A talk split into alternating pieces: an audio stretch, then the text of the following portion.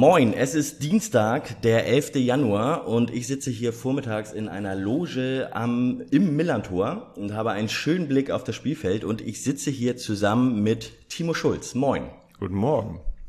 Und äh, dass Timo Schulz und ich hier sitzen, hängen, liegt daran, dass wir jetzt eine Millanton Spezial Podcast Folge aufnehmen namens Still Being Timo Schulz. und wir wollen da auch gar nicht so lange um den heißen Brei herumreden, Kreativmodus, ja? Ja, absolut.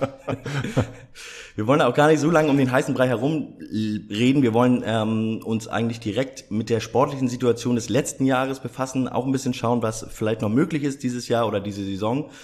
Und ähm, ich habe hier ein, ja genau, zwei Zettel randvoll mit Fragen und die werde ich jetzt der Reihe nach Timo Schulz stellen und mal gucken, ob ich ihn ein bisschen äh, aus der Reserve locken kann. Timo Schulz, ihr habt ein sportlich sehr erfolgreiches Jahr 2021 hinter euch gebracht. Lass uns mal ganz zurück an den Anfang gehen. Damals, ähm, als ihr Anfang Januar 2-1 in Fürth verloren habt. Wenn dir da jemand gesagt hätte, dass ihr am Jahresende auf Platz 1 der Zweitligatabelle liegt, was hättest du der Person wohl geantwortet? Uh, ich hätte auf jeden Fall im ersten Moment wahrscheinlich ein, äh, ein Grinsen im Gesicht gehabt.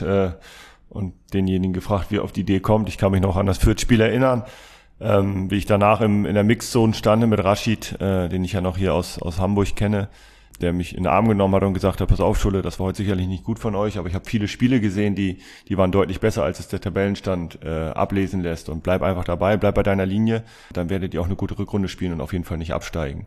So, das ist mir äh, im Kopf geblieben bis heute. Und wir waren eigentlich überzeugt davon, dass es besser laufen wird mit den ganzen äh, Analysen und, und Konsequenzen, die wir damals im Winter angepackt haben, äh, dass es so gut läuft, äh, ja, wenn, wenn mir das jemand erzählt hätte, so wie du es gerade beschrieben hast, dann hätte ich es wahrscheinlich nicht geglaubt.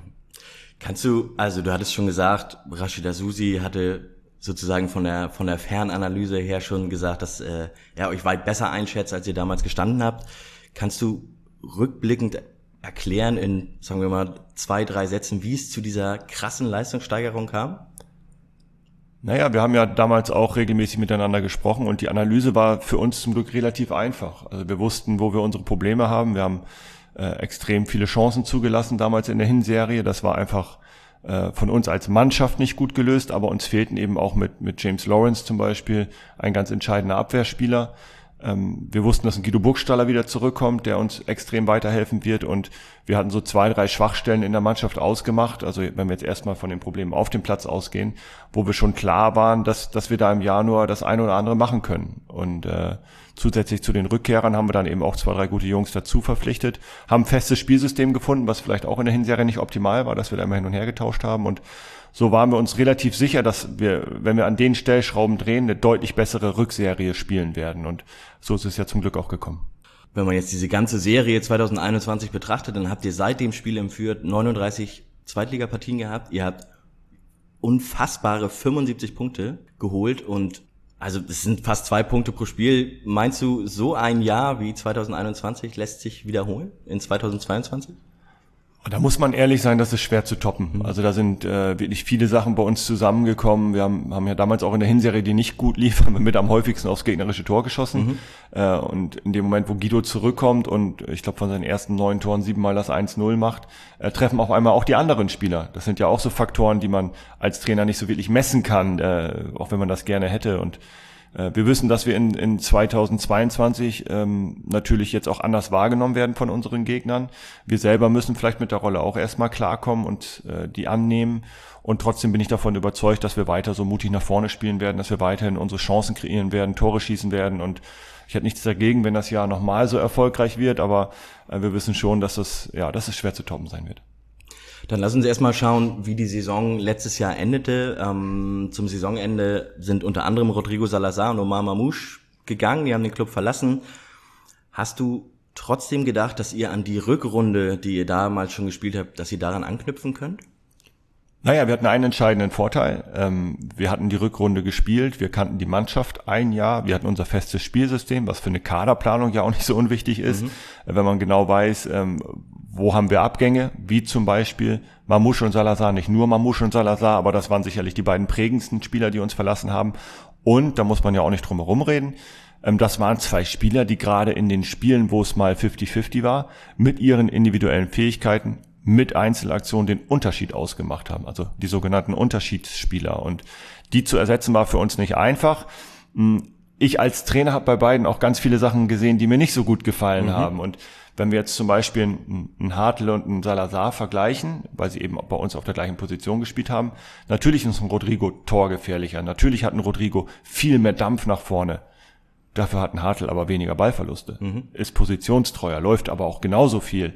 Vielleicht sogar in der Defensive einen Ticken mehr. Also wir wussten, dass wir nicht die gleiche Qualität oder nicht den gleichen Spielertypen kriegen, aber wir wussten sehr wohl, auf welcher Position wir uns ähm, verstärken müssen. Und das war ein entscheidender Vorteil im Gegensatz zu der Kaderplanung von, von dem Jahr davor. Mhm. Dann schauen wir uns doch gleich mal die ähm, Neuzugänge an und das gehen wir jetzt mal ein bisschen anders an. Ich habe zu den Leistungen aller neuen Spieler in der Hinrunde eine, ja, je nachdem, eine gewagte, mehr oder weniger gewagte These aufgestellt, die du bitte bestätigst oder entkräftest. Erste These, Nikola Vasil ist ein durchschnittlicher Torwart. Rein statistisch gesehen, ja. ich habe die, ähm, die Instat-Werte mir natürlich im Winter auch genau angeguckt ist er, glaube ich, auf Platz 10 in der Liga. Mhm. Von, von daher müssen wir das, äh, was das angeht, auf jeden Fall bestätigen. Ich selber sehe ihn im Ranking deutlich höher. Er hat eine unfassbare Ruhe, die er ausstrahlt, ist sehr präzise in seinem Coaching und hat ähm, richtig, richtig gute Reflexe auf der Linie. Ich gehe davon aus, dass er uns in der Rückrunde äh, mehr Spiele gewinnen wird als in der Hinserie. Er braucht auch so ein bisschen Anlaufzeit und wir sind sehr zufrieden mit ihm. Und das Schöne bei ihm ist, ähm, dass er noch wahnsinnig viel Luft nach oben hat. Wie ist das? Also du sprichst diese Ruhe an, die er bringt. Wie misst man sowas? Naja, man, man spricht ja gerne immer von der Wirkung. Also ich als Trainer habe ja auch eine Wirkung, wenn ich da draußen stehe. Es gibt Trainer, die fuchteln permanent mit den Armen und mhm. schreien rein. Dann gibt es andere, die sitzen die ganze Zeit nur und gucken zu. Und so verhält es sich auch bei Nikola. Also gerade gehaltene Bälle, er, er ist sehr unspektakulär in seiner Art und Weise zu spielen. Vielleicht kostet ihm das dann auch mal 0,5 in der Kickernote, mhm. weswegen er dann auch nur als durchschnittlich wahrgenommen wird, weil er dann eben Bälle einfach fängt, wo andere vielleicht nochmal einen Schritt nach links machen, damit sie zwei Meter nach rechts springen können. Mhm. Und ähm, wir registrieren das sehr wohl und ähm, zum Glück hat er die kleinen Fehler, die er drin hatte, eigentlich immer in, Spielern gema in Spielen gemacht, die wir eh deutlich verloren haben, äh, wie zum Beispiel in Darmstadt oder auch äh, gegen Kiel, wo er bei einem Tor vielleicht nicht ganz so gut aussah. Also mhm. von daher, wir sind sehr zufrieden mit ihm. Nächste These. Jakov Medic wurde verpflichtet, um dem Duo Lawrence Ziereis Druck zu machen, nicht um direkt Stammspieler zu werden. Ja. Wie ist es zu dieser Entwicklung gekommen? Tja, dann guckt man sich den Spieler an im Video. Das geht ja leider nicht mehr ähm, nicht mehr vor Ort, äh, als er noch in Wiesbaden gespielt hat, dann denkt man, ja, ist ein, ist ein guter äh, IV, hat dann aber letztes Jahr in Wiesbaden auch auf der 6 gespielt, auf der 8 gespielt, als Mittelstürmer gespielt und dementsprechend ist er, glaube ich, auch in, die, in diesen ganzen Rankings und in diesen ganzen Daten äh, nicht ganz so gut weggekommen und äh, Andreas kannte ihn schon aus Nürnberg, wusste also, dass, dass er eine, eine richtig gute Mentalität hat. Wir haben ähm, unsere Prioritäten so ein bisschen verschoben. Klar brauchen wir immer Qualität, aber wir haben im Sommer vor allem darauf geachtet, nochmal wieder Mentalität dazu zu holen, weil ich einfach aus meiner Erfahrung jetzt als Co-Trainer und als, als Trainer auch im Jugendbereich gemerkt habe, dass dass das einfach viel mehr wert ist für die Energie einer Gruppe, wenn du wirklich die entsprechende Mentalität in der ganzen Mannschaft drin hast. Und Jakov hat sich hier vom ersten Tag an überragend präsentiert, hat genau die Themen abgedeckt, die vielleicht letztes Jahr bei uns äh, auch in, in vielen Statistiken nicht so gut waren. Direkte Zweikampfduelle in der Defensive, gerade in der Luft. Das sind natürlich seine absoluten Steckenpferde. Und wenn man dann sieht, wie er sich in jeden Zweikampf reinwirft, ohne Rücksicht auf Verluste, ist es, glaube ich, ja, ist ein typischer Millantor-Spieler. Du hast die Statistiken, äh, Entschuldigung, Statistiken angesprochen. Laut der Prognose vom Global Soccer Network ähm, dürfte es für Medic nicht weiter bergauf gehen. Da ist die Prognose, dass er ein, ein guter durchschnittlicher Zweitligaspieler werden kann oder sich dazu entwickeln wird. Ähm, das basiert auf seinen sozusagen auf seinen physischen Skills, die er hat. Ähm, wie schätzt du das ein? Wir beiden kennen diese diese äh, Statistiken ja nur zu Genüge ähm, ist ja nicht nur GSN, sondern auch Instat, Y-Scout, StatsBomb, alle wie sie da heißen, äh, die bilden natürlich nur das ab, was sie irgendwo sehen können mhm. und die Parameter, die sie objektiv anhand der bisher geleisteten Daten und Spiele äh, bewerten können. Und wie gesagt, bei Jakov kommen da, glaube ich, ganz viele Sachen zusammen. Ist relativ spät, glaube ich, erst aufgetaucht in, in, in diesem Netzwerk, während bei anderen schon, schon die U17-Spiele teilweise erfasst werden können.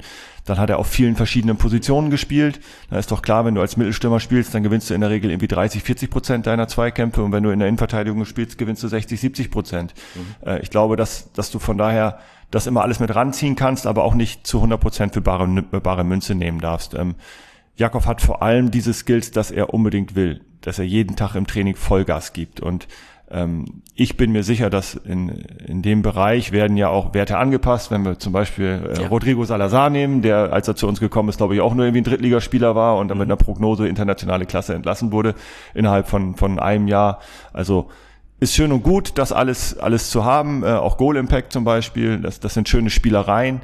Äh, am Ende muss man dann auch manchmal seiner Intuition äh, und dem vertrauen, was man selber sieht und ich glaube daran, dass Jakov auf jeden Fall die Klasse hat, äh, später mal noch deutlich höher zu spielen als Durchschnitt zweite Liga. Wo wir gerade bei ähm, Klasse und zweite Liga sind, die nächste These. In rund der Hälfte aller Zweitligateams wäre Lars Ritzka Stammspieler. Gut, dafür müsste ich mich noch mehr in, in, in die Kader der anderen Zweitligavereine irgendwie hineinversetzen, was einfach Fakt ist, dass wir einen ganz tollen Spieler bekommen haben mit äh, wirklich äh, einer brutalen Einstellung, ist immer der Erste am Trainingsgelände, eigentlich auch fast immer der Letzte, extrem wissbegierig, lernstark, umsetzungsstark, mit, mit nur einem einzigen Problem. Lea Paccarada. du sagst es. Ich glaube, ähm, für mich absolut der beste zweite äh, Linksverteidiger der zweiten Liga, mhm. auch wenn, glaube ich, Uwe Can in einigen Rankings vor ihm ist, aufgrund von, von seinen Standards. Ähm, Packer ist einfach dieses Jahr unfassbar gut drauf, also das ganze Jahr, nicht nur diese Saison. Und das sieht Lars auch und trotzdem bin ich sehr froh, dass wir ihn haben als Backup. Wenn er spielen würde, du hast Lead Packerade angesprochen, wenn Lars Ritzka spielen würde, müsste der FC St. Pauli sein gesamtes System, sein Aufbauspiel umstellen? Nein, also das ist ja das Schöne bei uns, die Abläufe bleiben immer gleich, aber jeder interpretiert natürlich die Position auf seine Art und Weise mit seinen ganzen Stärken und Schwächen, ist ja das Gleiche wenn jetzt äh, in der Situation zum Beispiel Kofi nicht da ist und da zum Beispiel ein Buchti spielt, der nicht so viel Tiefgang hat, dafür aber er die Schnittstellenpässe spielt oder selber vermehrt zum Abschluss kommt mit seinem linken Fuß. Also da muss man als Trainer dann vielleicht auch mal anpassen, dass man dann davor einen Spieler platziert, der mehr Tiefgang äh, anbietet äh, und nicht so viel in Zwischenräumen bespielt. Also äh, natürlich würde Lars das komplett anders spielen, aber was die reinen Abläufe angeht, gerade in der Defensive, aber auch die offensiven Pass- und, äh, und Laufwege, ähm, würde er es genauso spielen wie Packer. Mhm. Trotzdem ist euer Spiel aufgrund, das, und das ist gar nichts Negatives, aber aufgrund von Lead Paccarada ist euer Spiel linkslastig. Ähm, mehr als die Hälfte aller Angriffe werden von der linken Seite aus initiiert, also weniger durch die Mitte, noch viel weniger über die rechte Seite. Ähm, und dann habe ich sozusagen eine kleine Zwischenthese, die ich aufstelle ähm, das Duo äh, Luca Zander, Sebastian Olsson, die können so ein Spiel wie Paccarada nicht aufziehen. Sie ziehen es anders auf. Also jeder Spieler hat seine eigenen Stärken und Schwächen, was immer ein bisschen vergessen wird. Ähm, Packer und Kofi sind dicke Buddies, ähm, suchen sich gegenseitig auch auf dem Platz und ist schon so, dass Kofi auch mehr zur linken Seite tendiert. Dementsprechend haben wir da natürlich auch mehr Personal. Dementsprechend initiieren wir auch mehr Angriffe über links. Mhm. Das ist einfach so. Das, das sieht man ja auch, wenn wir spielen. Äh, Gerade deswegen sind aber unsere rechten Außenverteidiger A in der, in der Rückraumsicherung, B aber auch vielleicht äh, Besetzen des Flügels im, im letzten Drittel auf der anderen Seite äh, mindestens genauso wichtig, mhm. ja, weil sie wissen, okay, wir müssen da die Breite anbieten, falls wir uns da rausspielen, äh, auf dem Ball fern Rautenspieler von Packer, dass wir eben da auch den Angriff fortsetzen können, weil ich glaube, ähm, dass die Anzahl der Flanken links und rechts bei uns zwar immer noch ein bisschen mehr auf links ist, aber nicht so so äh, weit auseinanderhängt wie wie die die Spieleröffnung vielleicht. Mhm. Nächste These ist eine ähm, von einem Neuzugang, der schon äh, das halbe Jahr vorher da war. Das ist nämlich Eric Smith. Smith, wie auch immer man ihn aussprechen, geht ja beides, habe ich jetzt gehört. Wollte ich gerade sagen, er spricht selber auch beides. Und äh, ja, die würde ich mal als gewagt bezeichnen. Nicht einmal Timo Schulz war weniger dynamisch als Erik Smith. Das sind wieder diese zwei Verneinungsfragen. Da muss ich wieder, muss ich wieder nachdenken. Also ich antworte einfach ganz straight. Eric Smith ist dynamisch. Der ist halt nur 1,90 ungefähr und das sieht dann immer alles nicht so dynamisch aus. Eric ist ein, ist ein wirklich sehr, für seine Größe, sehr beweglicher Spieler, der äh, über eine, eine richtig gute Dynamik verfügt, der aber natürlich, wie, wie alle Spieler, wenn viel Raum da ist, wenn unsere Rückraumsicherung nicht gut ist und er erstmal in die Drehung kommen muss gegen kleine, kleine, quirlige Spieler, natürlich dann erstmal äh, Fahrt aufnehmen muss. Also ähm, da war ich lange nicht so schnell und lange nicht so dynamisch wie Eric oder, oder auch Afis oder andere. Es sieht dann vielleicht manchmal so aus, ist bei ihm sowieso der Fall, dass er dann gerne mit weit aufgerissenem Mund, ähnlich wie Luca Zander auf dem Platz steht, aber ähm, wenn man sich die reinen Performance-Daten anguckt, immer, immer sehr gut dabei ist. Nächste These. Marcel Hartl wird in wenigen Jahren auf der Sechserposition spielen. Nein. Ich habe das so formuliert, weil äh, ein äh, sehr bekannter Fußballlehrer namens Louis van Gaal mal die These aufgestellt hat, dass gute Spieler mit dem Alter immer weiter nach hinten rücken. Wenn man von Sebastian Schweinsteiger ausgeht zum Beispiel, der hat als offensiver Außen begonnen, hat zwischendurch auf der 10 gespielt, auch Raute Halbposition ist später ein Weltklasse-Sechser geworden. Marcel Hartl war Außenstürmer, war Zehner, spielt jetzt auf der Halbposition. Ja, ja. Und ist mindestens so gut wie Bastian Schweinsteiger. Ja. Ähm, das hat häufig auch was damit zu tun, ähm, dass diesen jungen Spielern häufig noch die Erfahrung und die Robustheit fehlt, um direkt im Zentrum zu starten, äh, starten, weil da geht's nun mal am meisten zur Sache. Und dementsprechend ist dann häufig so eine Einstiegsposition vielleicht erstmal irgendwo am Flügel, wo sie nicht ganz so sehr unter Druck stehen, wo sie vielleicht ein bisschen mehr Zeit haben, wo nicht sofort jeder Fehler bestraft wird. Bei Marcel Hartl sehen wir es ehrlich gesagt ein bisschen anders. Ähm, ich, ich glaube, er im gesamten Herrenbereich, aber jetzt, du wirst es bestimmt nachschlagen, wie ich dich kenne, erst vier Tore geschossen. Mhm. Und wir arbeiten, wir arbeiten gerade daran, dass er diese Quote verändert, weil äh, wer jetzt die Entwicklung von ihm persönlich gesehen hat, nicht von uns als Mannschaft, sondern von ihm persönlich, der hat schon, glaube ich, wahrgenommen, dass er in den letzten Spielen des Jahres eigentlich regelmäßig zwei bis dreimal im gegnerischen Strafraum aufgetaucht ist und Riesenchancen hatte. Und das ist so ein Thema, ähm, wenn er das noch hinbekommt, dann sehe ich bei ihm eher die Skills sogar, dass er vielleicht auf der 10 landet oder einer von zwei Achtern spielen kann, also so wie bei uns in der Raute, weil er alles mitbringt. Er bringt äh, eine gute Schusstechnik mit, er ist extrem spielintelligent, technisch eh herausragend, das sieht ja auch jeder, hast du ja auch schon in deiner These äh, angesprochen. Also wir versuchen ihn momentan eigentlich eher in die andere Richtung zu pushen. Dann kommen wir mal auf die andere Halbposition. Und da habe ich auch eine ja, gewagte These aufgestellt. Es gibt weltweit keinen einzigen Spieler, der auch nur ansatzweise mit der Spielweise von Jackson Irvine zu vergleichen ist.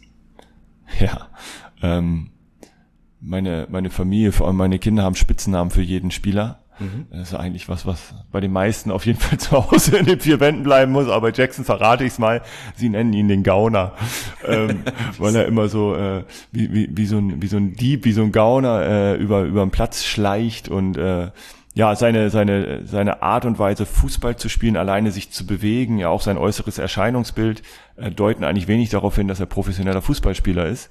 Und trotzdem, wenn er sieht, äh, wenn man sieht, was er bei uns einbringt, welche Dynamik, welche Laufstärke, wie viele intensive Läufe in die eigene und in die gegnerische Box, Kopfballstärke, Torgefahr, ähm, das ist schon äh, wirklich ein herausragender Spieler. Das äh, habe ich ja letztes Jahr schon bei Rodrigo gesagt, es gibt immer so ein, zwei Wunderkerzen, die man dann vielleicht auch dabei hat im Kader, auch als Trainer, wo man nicht genau weiß, in welche Richtung geht das.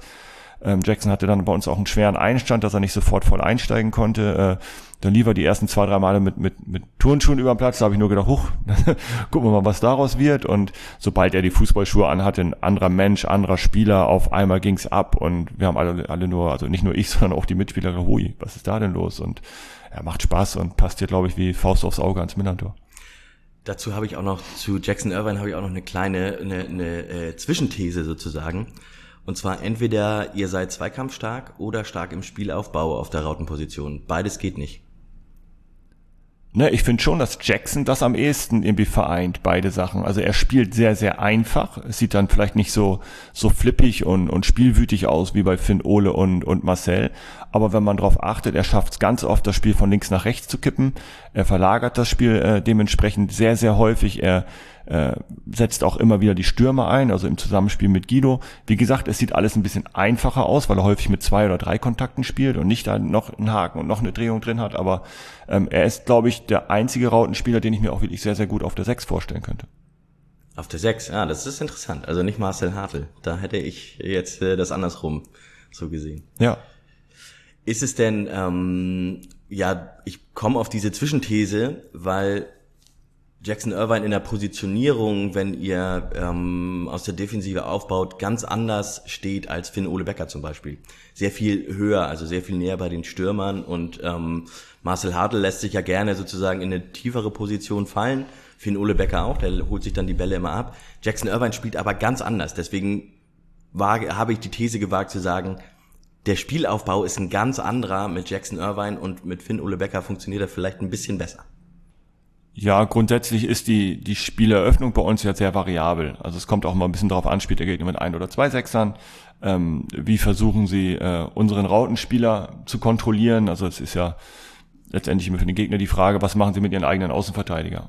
Weil wir da keinen Spieler haben, was machen sie mit dem? Schieben sie den ganz hoch auf unseren Außenverteidiger, versuchen sie dann mit den Rautenspieler zu kontrollieren, lassen sie den einfach wie, keine Ahnung, zum Beispiel Sandhausen im luftleeren Raum stehen. Ja. Dann ist woanders äh, für uns irgendwo eine Überzahl und äh, während Jackson gerne aus einer höheren Position startet, weil er auch schon immer irgendwo, ich glaube, im Hinterkopf hat, wie kann ich in die Box kommen, wie kann ich ein Tor schießen, ist Finn Ole oder auch Marcel dann eher ein Spieler oder Rico, die wollen den Ball im Fuß haben, die wollen am liebsten selber von der Sechserposition eröffnen, wollen erstmal das Spiel vor sich haben, wollen Kontakte haben und ich glaube, gerade diese Variabilität auch zwischen den Positionen, deswegen war es ja zum Ende der Hinserie auch so, dass dann meistens Marcel und Jackson gespielt haben und nicht Marcel und Rico oder Marcel und Finn Ole, ähm, weil wir einfach gesagt haben, dieser, dieser Unterschied, diese Variabilität auch der unterschiedlichen Spielstile macht uns nochmal wieder unberechenbarer. Letzte These zu einem Neuzugang. Etienne Amenido ist kein Torjäger. Ja, muss man zum jetzigen Zeitpunkt der, der Saison sagen, das kann, kann ich nicht widersprechen deiner These, auch wenn ich das gerne würde. Ich würde die sogar ausweiten und sagen, er war auch nie einer. Ja, gut, wenn man guckt, er hat eigentlich in Dortmund, war er eins der Top-Talente, hat er auch wirklich genetzt in der U19-Bundesliga, ähm, hat danach ein bisschen Pech gehabt mit seinen Stationen, das gehört auch dazu, hatte dann auch die eine oder andere Verletzung. Wir sehen unfassbar viel in Eti. Er hat einen super Körper, richtig gute Technik, äh, ist schnell, ähm, nahezu beidfüßig, toller Charakter, vielleicht sogar eher noch ein bisschen zu zurückhaltend und zu selbstkritisch. Ähm, das ist ein Spieler, an, an dem werden wir noch ganz viel Freude haben. Wir haben einkalkuliert durch, durch die letzten äh, Monate in Osnabrück, die für ihn nicht optimal gelaufen sind, gesundheitlich und sportlich, dass wir ihn ein bisschen aufpäppeln müssen, dass er jetzt so wenig gespielt hat aufgrund der Achillessehnen-Probleme, äh, das ist natürlich für ihn ungünstig gewesen. Ich glaube, wenn er das halbe Jahr durchtrainiert und durchgespielt hätte mit den Einsatzzeiten, dann wäre er jetzt auch schon weiter. Mhm. Aber ist auf jeden Fall ein Spieler, ähm, wie ich ihn persönlich mir eigentlich wünsche. Also eine gewisse Erfahrung schon im Herrenbereich, trotzdem noch jung und, und lernwillig, sehr, sehr hohes Potenzial. Jetzt liegt es auch an uns Trainern und natürlich an Eti selbst, ähm, das Potenzial auszuschöpfen, weil dann hat er auf jeden Fall die Fähigkeit, ein sehr guter Stürmer zu werden. Ähm, ist immer, immer unfair, sie da mit Guido zu vergleichen, weil mhm. Guido ist einfach ein, ist ein Abschlussstürmer, während Eti eher ein Stürmer ist, der, der über seine Physis kommt, der, der Aufwand betreiben will, der auch Mitspieler in Szene setzt, der Löcher reißt, der auch gegen den Ball Stärken hat, ähm, dass er jetzt kein, kein klassischer Abschlussstürmer ist wie Guido, äh, Guido oder, oder auch Igor, die wirklich eigentlich nur in der Box sein wollen am liebsten und nur da irgendwie rumwühlen wollen. Das, das ist richtig, ja.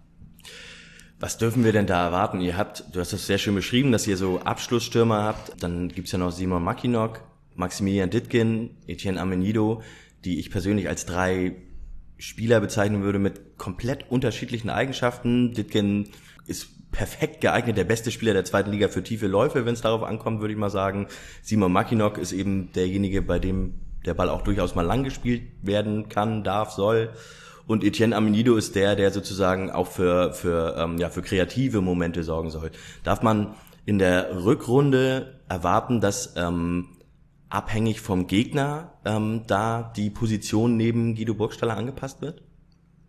Ja, äh, vom Gegner, von der Form, von der eigenen Taktik, äh, von der Frische. Ne? Wir starten jetzt schon mit der englischen Woche, da bietet sich ja auch immer an, dann äh, während der Spiele oder auch von Spiel zu Spiel zu tauschen. Ich glaube, das macht uns ja auch als Mannschaft nochmal wieder unberechenbarer, auch für den gegnerischen Trainer. Also wir können das Bremen-Spiel zum Beispiel nehmen, äh, wo wir, fand ich, erste Halbzeit nicht so gut drin waren, wo die Bremer auch gut Druck gemacht haben. Wir, wir hatten eigentlich äh, unsere Lösung und haben uns die häufig auch mit, mit, mit einem schlechten Pass oder einer schlechten Entscheidung äh, zunichte gemacht. Und dann musst du halt als Trainer vor der Halbzeit oder in der Halbzeit entscheiden, wie machen wir denn jetzt weiter. Und da war es dann für uns zum Beispiel auch eine Option zu sagen, dass wir auch mal zwei, drei Länge, längere Bälle spielen. Und dann bietet sich natürlich Simon an, ne? weil so kannst du das Pressing überspielen, so kann der Gegner nicht in der ersten Linie Druck aufbauen, sondern muss sich erstmal zurückorientieren. Das bewirkt ja auch immer was beim Gegner. Also auch wenn Simon auf dem Platz steht, heißt das nicht gleich, wir müssen nur noch lange Bälle spielen. Aber wenn der Gegner eben Angriffspressing spielt mit vielleicht vier, fünf Mann in der ersten Linie und du kannst einen gezielten Ball drüber spielen und weißt, du hast da einen, der den entweder verlängert oder festmacht, dann ist das natürlich, ich vergleiche es immer so ein bisschen mit, mit Bielefeld vor zwei Jahren, die wirklich unter Neuhaus überragend rausgespielt haben, also wirklich einen ganz, ganz tollen Fußball gespielt haben von ihren Abläufen. Und wenn sie aber gemerkt haben, das Pressing wird zu groß, haben sie halt einen Exitball auf Klos gespielt. Mhm. Und der hat ihn festgemacht. Und das ist natürlich, äh, wenn Simon Mackinock auf dem Platz steht, muss der Gegner sich schon fragen, was mache ich? Stelle ich da einen vor habe ich einen IV, der das irgendwie kontrollieren kann und äh, wenn sie sich für die Variante entscheiden, wir wollen auch den Raum davor kontrollieren, wird vielleicht Platz für, für einen unserer Rautenspieler, sich kurz zu zeigen und dementsprechend äh, war, war immer Stanis äh, wahrer Satz, der immer gesagt hat, es spielen nicht die besten elf Spieler, sondern es spielt die beste elf. Mhm. Äh, und da gehört mal ein Ditgen rein, mal ein Amenido, mal ein Matanovic, mal ein Makinok und meistens auch ein Burgstaller. Die Neuzugänge sind die eine Sache, warum es in der neuen Saison gut läuft. Ähm, wenn wir mal bei den individuellen Fähigkeiten von den Spielern sind.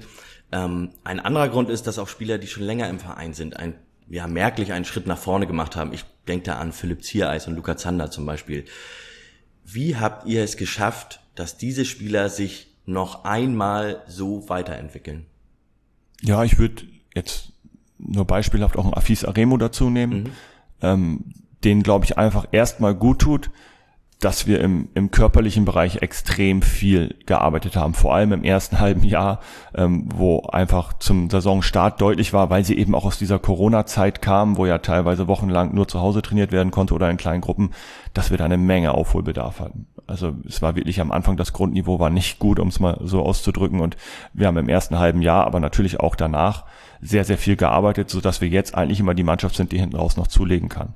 Ähm, auch wenn wir jetzt in den Laufstatistiken über die Saison gesehen irgendwie nur im Mittelfeld sind, wenn man Spiel für Spiel nimmt, sind wir fast immer mehr gelaufen als der Gegner. Auch äh, was, was die Sprints angeht, immer gut dabei gewesen. Das ist, glaube ich, Fakt Nummer eins, was gerade für Ziere und Luca zählt, die vorher ja eigentlich häufig verletzt waren, nie in ihren Rhythmus gekommen sind.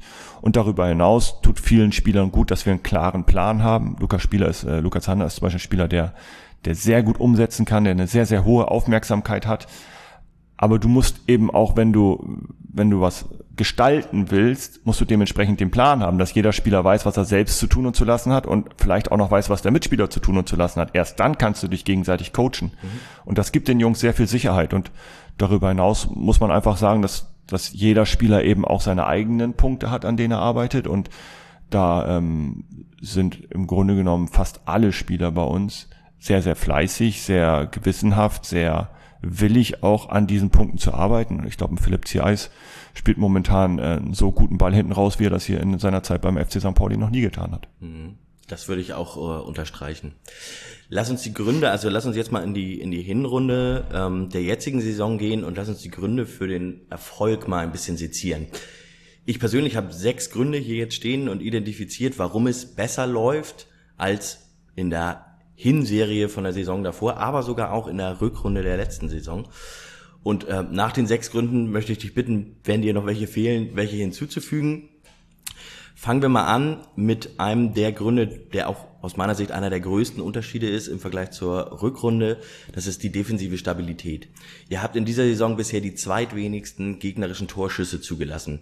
Ähm, und das ist ein, ja, definitiv ein klarer Schritt nach vorne im Vergleich zur, zur Rückrunde der Vorsaison.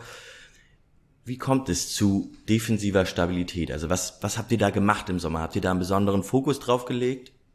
Ja, es war tatsächlich so, dass wir die ersten drei Wochen der Sommervorbereitung eigentlich nur an der defensiven Stabilität, am defensiven Umschaltverhalten, an der defensiven Grundordnung, an den Abläufen gearbeitet haben, dass wir aber eben auch individuelles Zweikampfverhalten einfach in den Vordergrund gestellt haben, weil es äh, steht und fällt nun mal Fußball immer noch mit, mit den Zweikämpfen.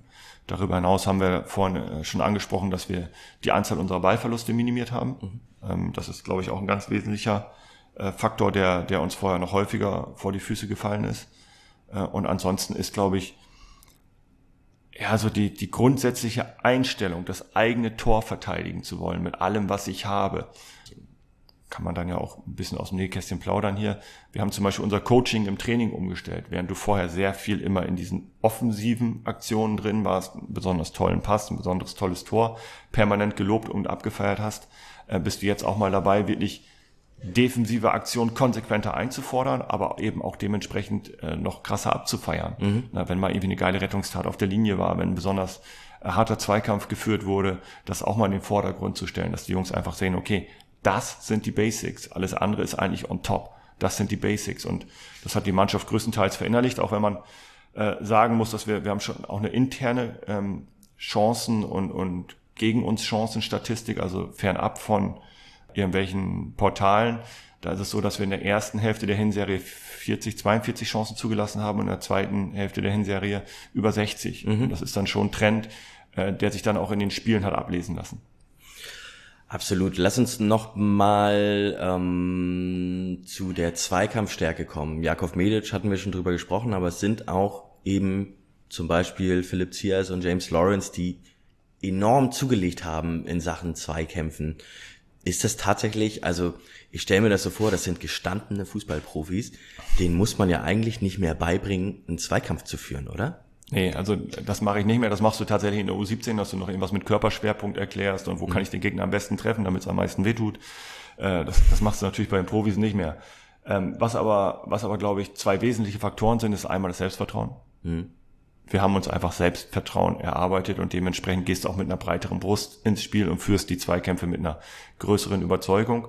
Und das zweite ist eben durch diese gestiegene Kompaktheit, die wir haben, das ist offensichtlich, ähm, sind natürlich auch die Abstände kürzer und du hast einen kürzeren Weg, um in den Zweikampf zu kommen. Du hast weniger Raum zu verteidigen, weniger Raum vor allem auch äh, vielleicht im eigenen Rücken zu verteidigen und dann bist du als verteidigender Spieler natürlich immer im Vorteil, äh, weil du dich irgendwie nur stellen musst. Du musst keinen ausspielen oder so, sondern du musst nur dich auf den Zweikampf und auf den Ball konzentrieren und äh, das machen alle drei sehr gut, sind glaube ich auch alle drei, was die Statistik angeht, in den Top Ten. Ja, sind sie, auf jeden Fall. Du hast den Punkt angesprochen, ist tatsächlich einer der weiteren Gründe, die ich habe. Steht hier dick, fett und schwarz auf meinem, auf meinem Zettel steht Selbstvertrauen. Es ist auffällig, dass ihr euch von Rückschlägen im Spiel nicht mehr so sehr aus der Bahn werfen lasst. Lange Zeit war der FC St. Pauli bekannt dafür, dass wirklich nur so ein ganz kleines Körnchen irgendwie irgendwo überfallen muss, damit dieses ganze Kartenhaus in sich zusammenfällt. Wir hatten, während wir Being Timo Schulz aufgenommen haben, in der Hinrunde haben wir viel über ja, den mentalen Aspekt im Fußball gesprochen. Hat dein Team da einen Schritt nach vorne gemacht? Daran haben wir tatsächlich konkret gearbeitet, ja. Das ist, äh, wir haben es letztes Jahr äh, im Winter, aber jetzt vor allem auch in der Sommervorbereitung äh, Stabilität genannt. Also klar, auf der einen Seite die Stabilität auf dem Platz in schwierigen Situationen, aber vor allem auch die mentale Stabilität, sich der Situation bewusst zu sein. Das ist ja eine doofe Situation. Das kann man dann auch mal akzeptieren. Da kann man einfach mal sagen, scheiße, hab einen Fehler gemacht oder wir haben, haben Gegentor bekommen, wir liegen zurück, elf Meter, was auch immer, blöder Schiedsrichter oder äh, all die Faktoren, die im Fußball dazukommen können. Und trotzdem bei sich zu bleiben seine Aufgaben weiter zu erfüllen. Ich glaube, das ist immer das Einfachste, wenn du dir als Spieler dann sagst, okay, ist jetzt so gelaufen, aber ich erfülle jetzt erstmal weiter meine Aufgabe, die mir zugeteilt wurde, defensiv und offensiv. Weil dann kannst du dich auf etwas konzentrieren, was du beeinflussen kannst. Wir haben es tatsächlich auch im Training simuliert permanent. Gerade dieses äh, Rückstände aufholen, das war mir selbst so gar nicht bewusst, bis es irgendwann mal in der Zeitung stand. Da haben noch nie einen Rückstand aufgeholt. Dann haben wir das dem Mannschaftsrat gegenüber thematisiert in, in zwei Sitzungen, haben es im Training simuliert und tatsächlich auch permanent angesprochen und ähm, wie es dann so ist, dann spielst du auf einmal in Heidenheim und holst mhm. diesen Rückstand auf und äh, mit Mal hast du überhaupt nicht mehr das Gefühl, dass, dass die Mannschaft das irgendwo aus der Bahn geworfen hat. Und viel größer rechne ich ihnen eigentlich die, die Entwicklung an, äh, in, in den Spielen, wo es, wo es so, ich sag mal, so, so hin und her geht mhm. und man immer das Gefühl hat, es kann in, in die eine Richtung und in die andere Richtung ausschlagen, das Pendel, und wir es eigentlich immer geschafft haben, durch, durch, ja, durch einen guten Fokus bei uns zu bleiben und dementsprechend nicht irgendwie ein Ping-Pong-Spiel aufkommen lassen oder äh, noch mehr Zufall äh, zulassen, sondern einfach weiter unser Ding durchgezogen haben und dafür auch ganz oft belohnt wurden ist dieser ganze Bereich, ähm, ja, dieser mentale Aspekt, ist das alles die Arbeit von Christian Spreckels, von dem Sportpsychologen, oder kommt das auch aus dem Trainerteam oder woanders her? Ähm, Christian hat da einen wesentlichen Anteil dran, das muss man sagen, mit seiner Herangehensweise. Ähm, das ist auch wirklich eine Wissenschaft für sich, muss man sagen. Vor allem Loic, äh, der da sehr, sehr viel mit Christian zusammenarbeitet, der sich so die, die ja, motivationellen Welten der Spieler anguckt. Wie kann ich den Spieler motivieren? Was stresst ihn? Ähm, wie lernt der Spieler am besten? Wie können wir als Gruppe am besten lernen? Das sind so Themen, mit denen setzen wir uns schon extrem auseinander, muss ich sagen. Ähm, es nimmt bei uns einen sehr, sehr großen Platz ein in, in der täglichen Arbeit, äh, was man so auf dem Platz nicht, nicht sehen kann, was man vor allem auch nicht messen kann, wo wir aber davon überzeugt sind, dass wir, dass wir da einen Vorteil gegenüber ganz, ganz vielen anderen Mannschaften haben. Und gerade diese Spieler, die ich beschrieben habe, diese jüngeren Spieler, diese Spieler wie, wie ein Eti Amenido zum Beispiel, die vielleicht auch schon mal irgendwo äh, schlechte Zeiten erlebt haben, wenn man die dann in dem Bereich äh, sehr, sehr gut betreuen kann und vielleicht auch noch fördern kann, dass sie eben ihre, ihre Themen nicht mehr so offensichtlich dann auch auf dem Platz austragen, sondern vielleicht unter der Woche schon bearbeitet haben, dann bin ich der festen Überzeugung, ist, meine, im Fußball jeder hat mittlerweile ein oder zwei Athletiktrainer. Also die Physis ist irgendwie ausgereizt auf 90, 95 Prozent. Da ist, glaube ich, nicht mehr so viel zu holen. Da hat jeder seinen Plan. Der eine ist besser, der andere ist schlechter. Mhm. Ich glaube, technisch, taktisch hat auch jeder Trainer irgendwie seine Idee. Da ist man dann im Herrenbereich auch noch mehr von den Spielern abhängig. Also du wirst da nicht mehr so viel dran rumfeilen können, äh, wie vielleicht noch bei einer U17. Es gibt so zwei große Themen, glaube ich, wo du dir heutzutage noch einen richtigen Vorteil verschaffen kannst.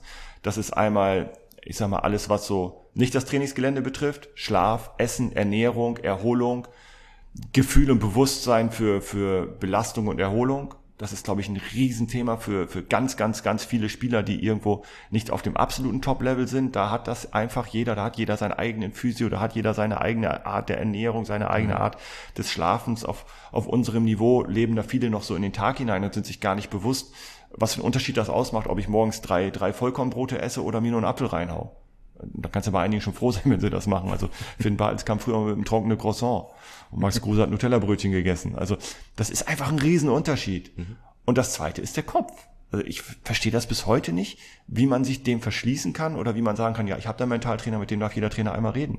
Der Kopf ist in meinen Augen eigentlich das Wichtigste, weil wenn das nicht funktioniert, dann hast du verloren. Dann, dann wirst du niemals konstant deine Leistung abrufen können. Dann wirst du mal, wenn du zufällig gut drauf bist, äh, performen, aber größtenteils wirst du immer wieder aus der Bahn geworfen oder hast auch immer wieder Phasen drin, wo es nicht läuft. Und deswegen bin ich froh, dass Christian dabei ist, dass wir da auch was Messbares haben mit den Tests, die wir machen. Und vor allem bin ich froh, dass die Jungs dafür offen sind. Der nächste Punkt, den ich habe, der nächste Grund, ähm, steht hier unter dem Satz, ein Stürmer, der zweistellig trifft. Liebsten, dann, am liebsten zwei Stürmer, die zweistellig treffen. Am liebsten zwei, ja. Damit meine ich aber, also zum einen, ja klar, Guido Burgstaller ist, ähm, oder ich sag mal so, Teams, die aufsteigen wollen, brauchen oder haben eigentlich auch immer am meisten Stürmer, der zweistellig trifft, einen richtigen Top-Torjäger. Ich möchte damit aber ein bisschen woanders hinaus. Ihr habt in 18 Spielen 37 Tore erzielt, was eine sehr gute Quote ist, die zweitmeisten der Liga. Und jetzt komme ich aber wieder mit was anderem bezogen auf die Expected Goals, sind das zehn Tore mehr als äh, wahrscheinlich gewesen wären. Ihr seid enorm effektiv ähm, in der Box. Wir performen über, kann genau. man auch sagen. Ja, genau, genau. So, und jetzt, jetzt hau ich dir deine Expected Goals das erste Mal so richtig um die Ohren, wenn wir zum Beispiel das Spiel in Düsseldorf nehmen. Diese 200-prozentigen Chancen von Maxi Dittgen, mhm. Die sind ja nicht drin bei deinen Expected Goals. Das ist korrekt. Also ich, wie gesagt, ich bin auch Fan dieser Statistiken. Ich nehme die auch und ich sehe auch, dass wir in, in einigen Statistiken meiner Meinung nach ein bisschen zu gut dastehen, in anderen vielleicht ein bisschen zu schlecht dastehen. Wenn man die Art und Weise sieht, wie wir Fußball spielen, und das ist für mich entscheidend. Die Art und Weise, wie wir spielen, wie wir miteinander auf dem Platz agieren, dass man erkennt, da ist eine Mannschaft, die hat einen Plan. Da ist eine Mannschaft, die spielt miteinander und vor allem auch füreinander. Und ich glaube, das ist hier ein ganz entscheidender Faktor am Millantor, was unsere Zuschauer sehen wollen. Die wollen nicht unbedingt immer Tiki-Taka sehen. Also wir spielen ja schon wirklich hervorragend und viele sagen ja auch, das ist nicht mehr mein FC St. Pauli. Aber viel wichtiger ist doch, dass, dass da auch mal eine astreine Grätsche drumherum kommt. Dass wenn die Jungs aneinander vorbeilaufen, dass die sich abklatschen. Und dann kannst du mit deinen Expected Goals, kannst du noch noch vier Blocks machen, das interessiert mich dann auch nicht mehr. Äh, ich freue mich, wenn die Jungs da unten Gas geben und wenn wir da mal ein Spiel drin haben, auch hier am Millantor vermutlich, was wir 2-1 verlieren, obwohl wir besser waren, dann ist das so, das gehört auch dazu. Mhm. Trotzdem muss man über diese Effektivität, trotzdem muss man über diese Effektivität reden und ähm, die Frage ist natürlich, wie kommt es zu dieser Effektivität? Warum ist der FC St. Pauli effektiver als als andere Clubs? Ingolstadt zum Beispiel ist ein ganz krasser Unterperformer. Ähm, kann man dieses diese Effektivität oder dieses Glück auch erzwingen. Ich habe hier in Klammern dazu äh, Bayern-Dusel stehen. Mhm. Ja, als allererstes steht natürlich die Qualität von Guido im Abschluss. Mhm. Und die sieht auch jeder im Training. Also wenn wir 20, 20 Schüsse machen in der Box, dann haut Guido 12 rein, kommt Igor vielleicht noch mit sieben und der Rest ist bei vier oder fünf. So, und also das kannst du ja nicht wegdiskutieren. Auf der anderen Seite, wir sind halt auch häufig in der Box des mhm. Gegners. Wir spielen halt auch viele Kontakte im gegnerischen 16er. Wir haben meistens fünf, sechs Leute irgendwo in der Abschlussposition. Und dann nennen die einen, einen das Bayern-Dusel, wenn sie nochmal einen Elfer kriegen, aber wenn, wenn die sich natürlich auch 35 Mal pro, pro Spiel in der gegnerischen Box aufhalten und der Gegner nur zweimal, äh, dann hat das am Ende auch nichts mehr mit Bayern-Dusel zu tun, sondern dann ist es einfach die Summe der Aktionen, also die Summe der, der, der möglichen Tore oder der möglichen Elfmeter oder der möglichen Handspiele oder der möglichen Foulspiele oder der möglichen Ecken. So wird ja auch häufig gesagt, Bayern ist die, ist die beste Mannschaft nach Ecken.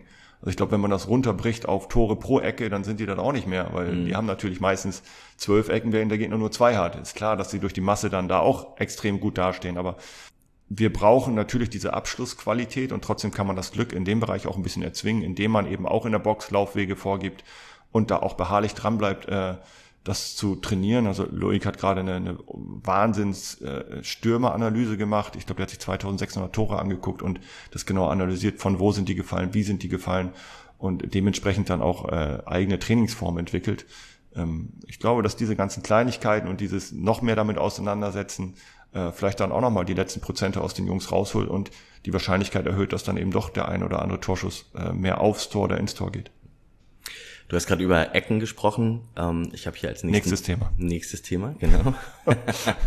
Standards habe ich hier stehen. Mhm. Und äh, bei der Vorbereitung auf unser Gespräch hatte ich das eigentlich als Punkt, der zur Verbesserung der Ergebnisse beiträgt. Zwischendurch ist der FC St. Pauli nämlich das Team gewesen, das noch kein einziges Standardgegentor bekommen hat und war damit der einzige Zweitligist. Ähm, das hat sich inzwischen ein bisschen geändert. Trotzdem ist das immer noch meilenweit besser als das, was man vom FC St. Pauli kein in den Gegentor nach Ecke, ich weiß, genau. kein Gegentor nach Ecke. so sieht's nämlich aus. Was hat sich bei den Standards getan? Ähm, ja, es sind so, erstmal glaube ich, ist für uns gut, dass wir, also seitdem ich das übernommen habe, eigentlich Ecken immer gleich vergleichen, äh, gleich verteidigen. Mhm. Also es ist für jeden Spieler auf dem Platz klar, was er zu tun und zu lassen hat, was seine Aufgaben sind. Also steht da jetzt einer draußen oder zwei draußen beim Gegner, haben die einen im Rückraum oder zwei, spielen die, keine Ahnung, laufen die irgendwie in einer Variante ein. Und da sind wir auch sehr gut vorbereitet, muss man sagen. Ähm, das ist schon mal ein Riesenvorteil. Aber es sind auch so banale Sachen. Wenn wir zum Beispiel gegen Sandhausen spielen, äh, dann gehen wir unsere Aufstellung durch und dann sage ich äh, zu meinen Co-Trainern, Simon Mackinock spielt. Dann sagen die, ja, wir haben noch den und hier und da. Und dann sage ich, ja, aber ganz ehrlich, Jungs, also Sandhausen, die kommen aus einer Corona-freien Zeit, ist uns allen klar, die werden wahrscheinlich ein bisschen defensiver hier antreten. Ähm, ich habe das Gefühl, wenn sie uns überhaupt überrumpeln können, dann durch einen einfachen Ballverlust, wo, wo, wo sie dann schnell umschalten, oder durch eine Standardsituation, mhm. weil sie viele große Spieler haben. Das heißt für mich, Simon steht schon mal. Mhm. Weil die sechs Ecken, die sie vielleicht kriegen, oder vier, die müssen wir verteidigen und die Wahrscheinlichkeit, die mit Simon zu verteidigen, ist einfach größer. Wenn er da vorne im Raum drin steht, dann wird da schon mal kein Gegentor fallen. Wir spielen Sandhausen mehr oder weniger an die Wand, es steht leider nur 2-0. Wir wechseln dann irgendwann, mhm. wechseln Simon aus, äh, bringen Igor rein, der ja auch ein sehr großer, kopfballstarker Spieler ist. Zwei Minuten später kriegen die eine Ecke, genau in dem Raum, wo Simon stand, wird der Ball verlängert, zweiter Pfosten, Tor 2-1. Mhm. Also es steht und fällt auch in dem Bereich A, vieles mit einer guten Grundordnung, mit einer guten, klaren Aufgabenverteilung und B, aber eben auch, und das ist dann der zweite Faktor, seitdem Jakov Medic dann nicht mehr auf dem Platz war, haben wir Gegentore nach Ecken bekommen. Mhm. Punkt. Also können wir nicht wegdiskutieren. Allgemein ist es ja so, dass Tore nach Standards, die machen, ja, je nach Liga machen die zwischen 30 und 40 Prozent aller Tore in, im Fußball aus.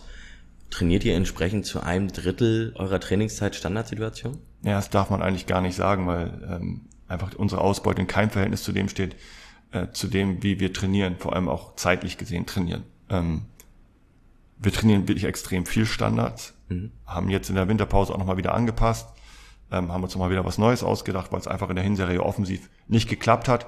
Wobei man sagen muss, wir hatten auch wirklich viele, viele Chancen nach Standards, ja. wo wir einfach Pech hatten. Also Jackson Irvine zum Beispiel in Düsseldorf, irgendwie zweite Minute oder so, wo der Torwart dann noch hält. Wir waren häufig wirklich dran und, und haben dann entweder den Ball nicht gut gesetzt oder der Torwart hat ihn gehalten und er wurde nochmal geblockt. Ich hoffe jetzt einfach mal, dass wir in der Rückserie deutlich erfolgreicher sein werden. Auf der anderen Seite ist es eben auch einfach Tatsache, dass uns vielleicht auch ein oder zwei Spieler im Kader fehlen, die bei einer Ecke offensiv da ohne Rücksicht auf Verluste reinbrettern und zur Not auch mit, mit dem Kopf gegen die Latte springen, Hauptsache der Ball ist drin. Die haben wir nicht drin, deswegen müssen wir da vielleicht auch einen anderen Weg gehen. Der nächste Grund ist äh, die Heimstärke. Du hast das auf Pressekonferenzen, ähm, hast du das immer ja versucht zu relativieren, hast gesagt, ja, wir zeigen auswärts auch gute Spiele.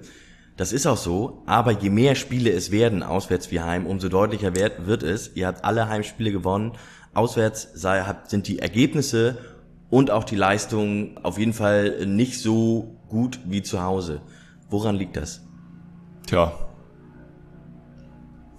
wenn man das wüsste, das, dann wäre es einfach. Also definitiv ein Faktor sind unsere Fans und das Millantor. Also wenn du hier aufläufst, und das ist doch ganz normal, Natürlich hast du da eine breitere Brust, natürlich hast du da mehr Selbstvertrauen, natürlich überstehst du vielleicht auch schwierige Phasen in einem Spiel einfacher, wenn du da nochmal wieder gepusht wirst.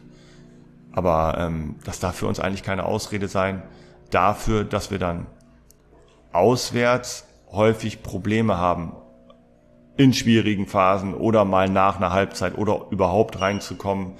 Wir haben jetzt auch, glaube ich, nach den Länderspielpausen immer wieder Auswärtsspiele gehabt. So mhm. äh, können wir uns streiten, ob es dann an den Auswärtsspielen lag oder an den Länderspielpausen. Auf jeden Fall ist das ein Punkt, wo wir uns verbessern müssen. Aber auch da, wenn ich jetzt einfach mal auf die letzten vier, fünf Jahre zurückblicke, glaube ich, sind wir sowohl letztes Jahr als auch dieses Jahr auswärts richtig gut dabei für St. Pauli-Verhältnisse. Mhm. Und trotzdem müssen wir da noch äh, zulegen, wenn wir, wenn wir sportlich weiter so erfolgreich wollen, äh, sein wollen dieses Jahr. Jetzt ein, ein Grund, der, den ich auf beide Seiten habe, nämlich zum einen, du hattest es vorhin schon angesprochen, dass ähm, zum, im zweiten Teil der Hinrunde gerade auch die Anzahl der zugelassenen Chancen für die Gegner ein bisschen höher geworden ist. Ähm, die Mittelfeldraute, die ihr spielt, also das 4-4-2, was ihr spielt. Ähm, ihr habt in der, in der Hinrunde der letzten Saison viel rumprobiert, dann habt ihr euch festgelegt ähm, mit dem Heimspiel gegen Kiel Anfang im Januar 2021. Vorher habt ihr viel rumprobiert, auch weil es personell notwendig war. Dann habt ihr euer System mit der Mittelfeldraute gefunden. Das hat sehr gut funktioniert. Und du hast im Sommer gesagt, dass es den Spielern gut tun würde, wenn sie eben nur dieses eine System hätte. Du hättest es als Trainer lieber gehabt, wenn du zwei, drei Systeme abrufen kannst, man ein bisschen flexibler ist. Nachdem das so gut lief, möchte ich aber behaupten, dass gerade die letzten Spiele vor der Winterpause gezeigt haben, dass ihr irgendwie flexibler werden müsst. Ist euer System, diese Mittelfeldraute, ist das dekodiert worden? Hast du für die Zone geguckt?